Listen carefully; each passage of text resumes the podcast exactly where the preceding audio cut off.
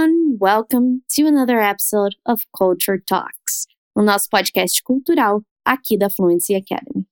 O meu nome é Rafa e hoje eu quero te levar a fazer uma reflexão.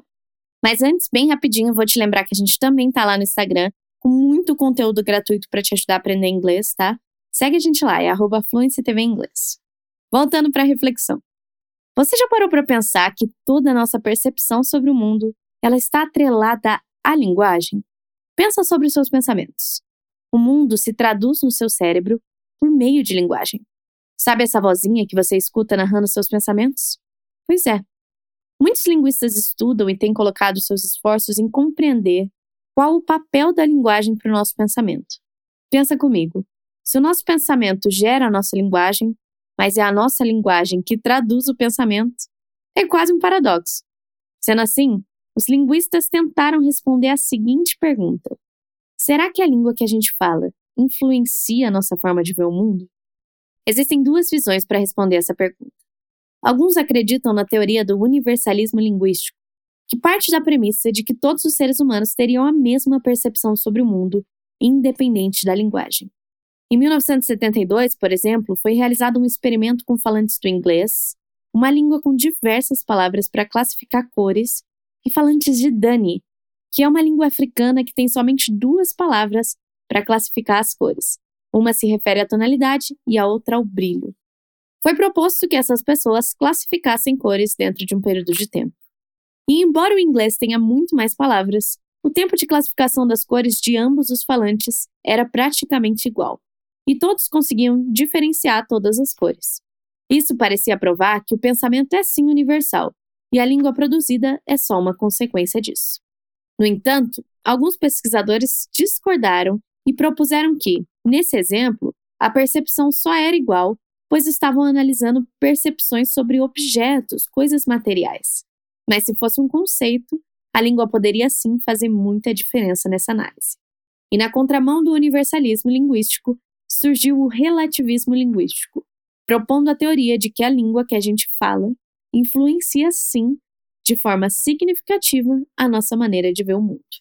Alguns experimentos importantes foram realizados e mostram que os relativistas parecem estar no caminho certo. Em 2017, um experimento conseguiu provar que a percepção de tempo pode variar conforme a língua falada. Foram testados falantes de espanhol e de sueco. No espanhol, uma língua onde a percepção de tempo parece ser volumétrica, quando a gente chega no final do dia e o tempo parece não passar, geralmente se diz: nossa, que dia cheio. Então, um dia que onde o tempo não passa é um dia cheio. Enquanto no sueco, tal qual o nosso português, bem parecido, ele apresenta linguisticamente uma percepção espacial linear de tempo, ou seja, se o tempo parece não passar, a gente não diz que é um dia cheio, mas que é um dia longo. A gente até usa um dia cheio, né? Mas geralmente é em quantidade de tarefas e não em relação ao tempo não passar. Dessa forma, os pesquisadores apresentaram para ambos os falantes, de sueco e de espanhol, imagens de flechas crescendo em 3 segundos. No primeiro vídeo, uma flecha de 3 milímetros de comprimento levava 3 segundos para surgir na tela de uma extremidade até a outra. No segundo vídeo, uma flecha semelhante, mas com 5 centímetros de comprimento, surgia na tela, de uma extremidade até a outra também, dentro do mesmo período de tempo de 3 segundos. E ao final do experimento, os falantes de sueco, a língua que tem essa percepção espacial linear de tempo, afirmavam que a flecha maior levava mais tempo para surgir por completo. Por outro lado, os falantes de espanhol, que é uma língua com uma percepção volumétrica do tempo, não caíam nessa pegadinha e conseguiram identificar que as flechas levavam o mesmo tempo para surgir na tela. No segundo momento, os pesquisadores então passam a outro vídeo, onde um cubo tinha o seu volume preenchido de baixo para cima. Era a mesma coisa, uma imagem menor e outra maior, sendo preenchidas no mesmo espaço de tempo. Dessa vez, no entanto, os falantes de espanhol diziam haver diferença de tempo, enquanto os suecos conseguiam identificar que o volume preenchido era dentro do mesmo espaço de tempo. Fascinante, né? Mas até que ponto podemos afirmar que é de fato a língua que influenciou essa diferença de percepção entre as pessoas? Bom, os pesquisadores se adiantaram em responder isso e também refizeram o experimento com pessoas bilíngues, que falavam espanhol e sueco. Essas pessoas, quando instruídas em sueco, erravam o desafio das flechas e acertavam o do volume. Mas quando eram instruídas em espanhol, faziam o contrário. Isso não significa apenas que a língua que falamos influencia sim na nossa forma de ver o mundo, mas significa também que mesmo as novas línguas que você aprende ao longo da vida também te trarão uma nova percepção sobre o mundo. Vamos pensar juntos em algumas situações loucas a respeito de linguagem e entender como falantes de outras línguas podem vir a pensar diferente de nós. Já parou para pensar que no inglês todos os adjetivos são ditos antes do substantivo? Então, se no português eu digo o carro amarelo, velho e pequeno, na nossa cabeça primeiro surge um carro, que se torna amarelo, depois velho e então pequeno. Claro, tudo isso em questão de milissegundos, não é uma percepção que a gente sempre tem. Mas é assim que a nossa mente funciona. Agora, um falante de inglês, ele não consegue ter essa percepção, pois ele ouvirá primeiro as características antes de saber qual é a coisa em si.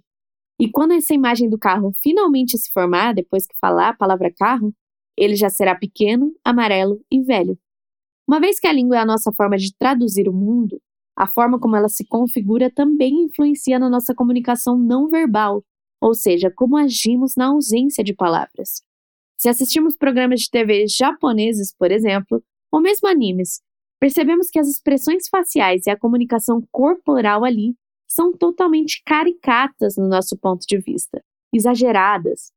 Isso porque quanto menos especificidade encontramos na linguagem para expressar os nossos sentimentos, mais nos comunicamos com o nosso corpo.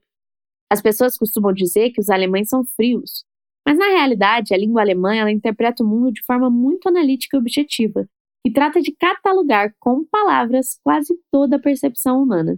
Sendo assim, o alemão não precisa usufruir tanto da comunicação não verbal, pois a sua língua já traduz toda a sua percepção sobre as situações.